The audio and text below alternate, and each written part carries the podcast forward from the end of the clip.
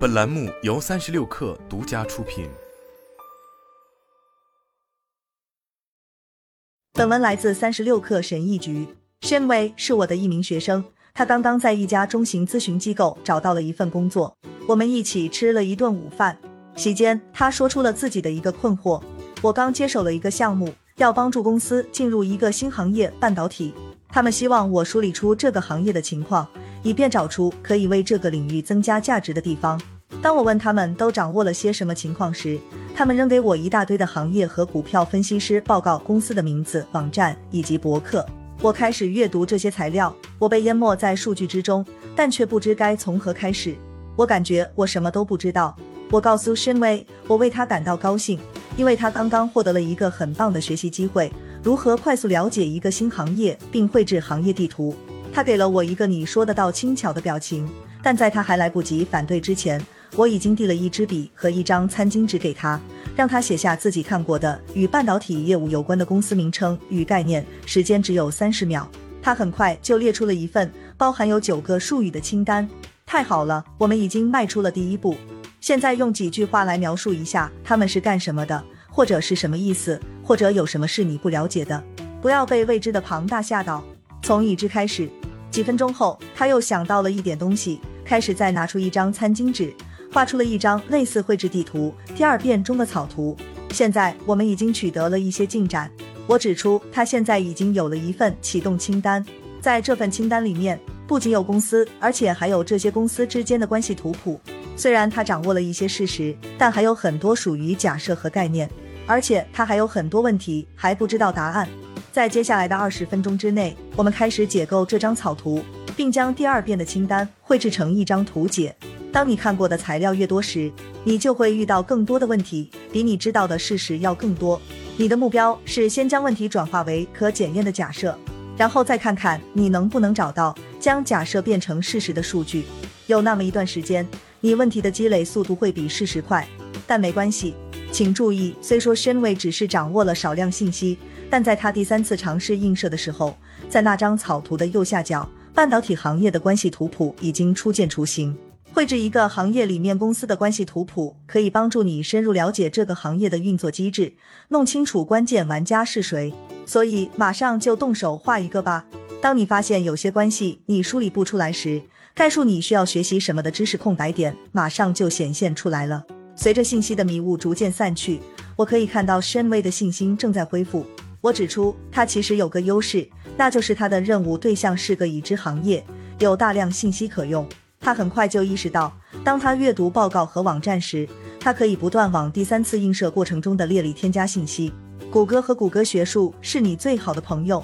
当你发现新信息时，你的搜索词也会增加。我的建议是使用第三次映射过程中的图解作为挂图的开始。这幅挂图可以是现实意义的。也可以是虚拟意义的。如果你能够全部记住的话，而且随着你每次对行业了解的加深，这张行业及其细分行业的关系图谱都会更新。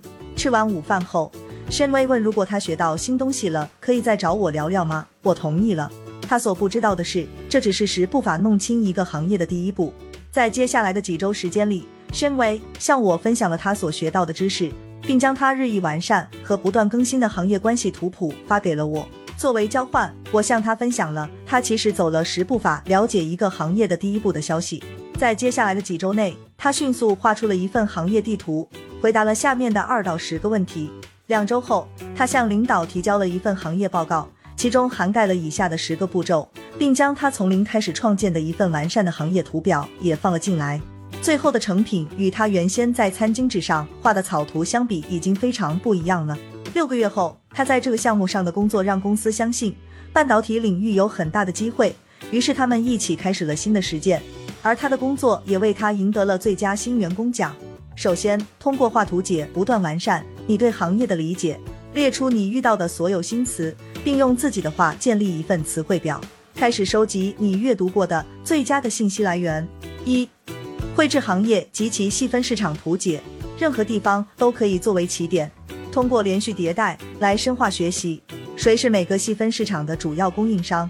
这个行业是如何融入到更大的经济循环当中的？二、建立行业独有术语的词汇表，你能向其他人解释吗？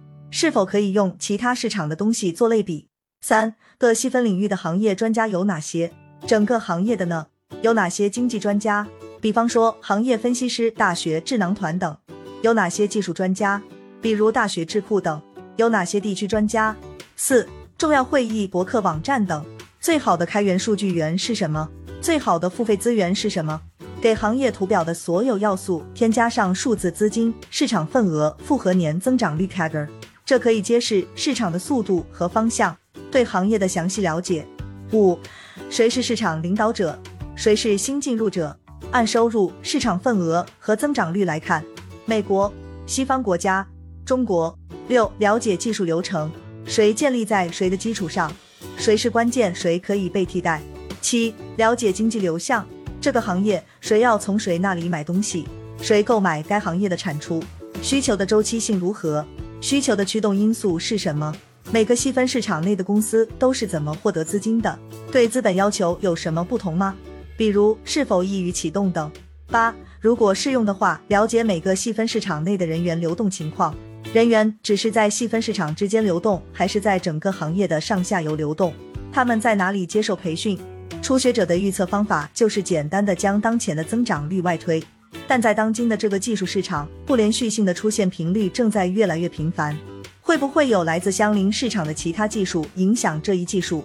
比方说人工智能、量子计算、高性能计算，会不会有其他的全球或国家经济举措可以改变市场形态？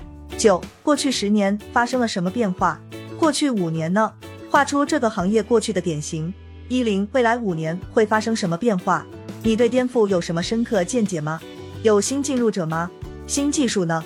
新的外国供应商呢？画出你对五年内行业模型的预测。好了，本期节目就是这样，下期节目我们不见不散。